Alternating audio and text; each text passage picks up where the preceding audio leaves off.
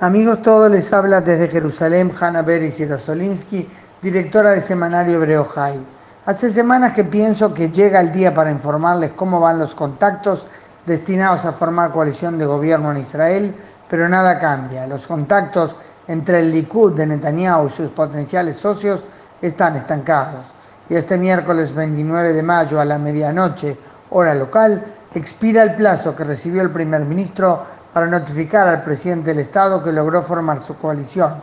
Faltando menos de un día para ello, aún no lo ha conseguido. Aunque aquí siempre es posible un cambio de último momento, por ahora Israel está más cerca que nunca de una situación sin precedentes, la primera en sus 71 años de independencia, que muy poco después de haber realizado elecciones, recordemos que fueron el 9 de abril, se llama a la ciudadanía nuevamente a ir a las urnas. En realidad no es lógico que nadie quiera ir a las elecciones, pero el hecho es que el Likud ya presentó ante la Knesset, el Parlamento, la propuesta de dispersión y la Knesset ya lo ha aprobado en forma preliminar. La alternativa es que el presidente encomiende a otro diputado electo que intente ser él quien forme gobierno, caso en el que se supone se lo pediría a Gantz, jefe de Cajol Laván. Pero Netanyahu no querrá ese escenario y preferirá ir a elecciones. El punto de la discordia que ha impedido hasta ahora la firma de los acuerdos de coalición es la disputa con el ex ministro de Defensa Víctor Lieberman del partido Israel Beiteinu en relación a la ley de reclutamiento de los ultraortodoxos al ejército. Lieberman se opone terminantemente a nuevos cambios en ese proyecto de ley.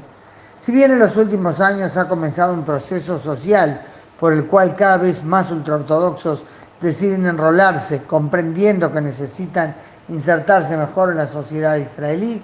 Aún hay diferencias abismales con los jóvenes israelíes en general, que a los 18 años van por casi tres años al servicio militar. Pero los jaredín, los ultraortodoxos, sostienen que el estudio de la Torá ha cuidado al pueblo judío durante generaciones y que no solo el campo de batalla es importante. Aún así, parte de sus líderes estar de acuerdo en que jóvenes de su sector se enrolen, pero no aceptan que se determinen cuotas, que las yeshivot de las que no salga anualmente determinada cantidad de alumnos al servicio militar dejen de recibir apoyo económico del Estado o eh, no aceptan tampoco que puedan ser llevados a prisión. Alrededor de esto gira gran parte de la discusión, pero también, por supuesto, sobre ego y luchas de poder. Claro que todo esto ocurre mientras Israel sigue lidiando con los desafíos de siempre. Hezbollah que vuelve a actuar libremente en la frontera con Israel usando uniformes del ejército libanés. Siria que disparó ayer un misil antiaéreo a un avión de combate israelí que sobrevolaba el norte de Israel. Y por supuesto muchas discusiones con los palestinos.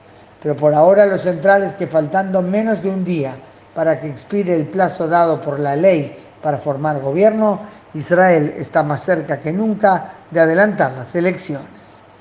Hanna Beris y Rosolimsky desde Jerusalén, hoy martes 28 de mayo.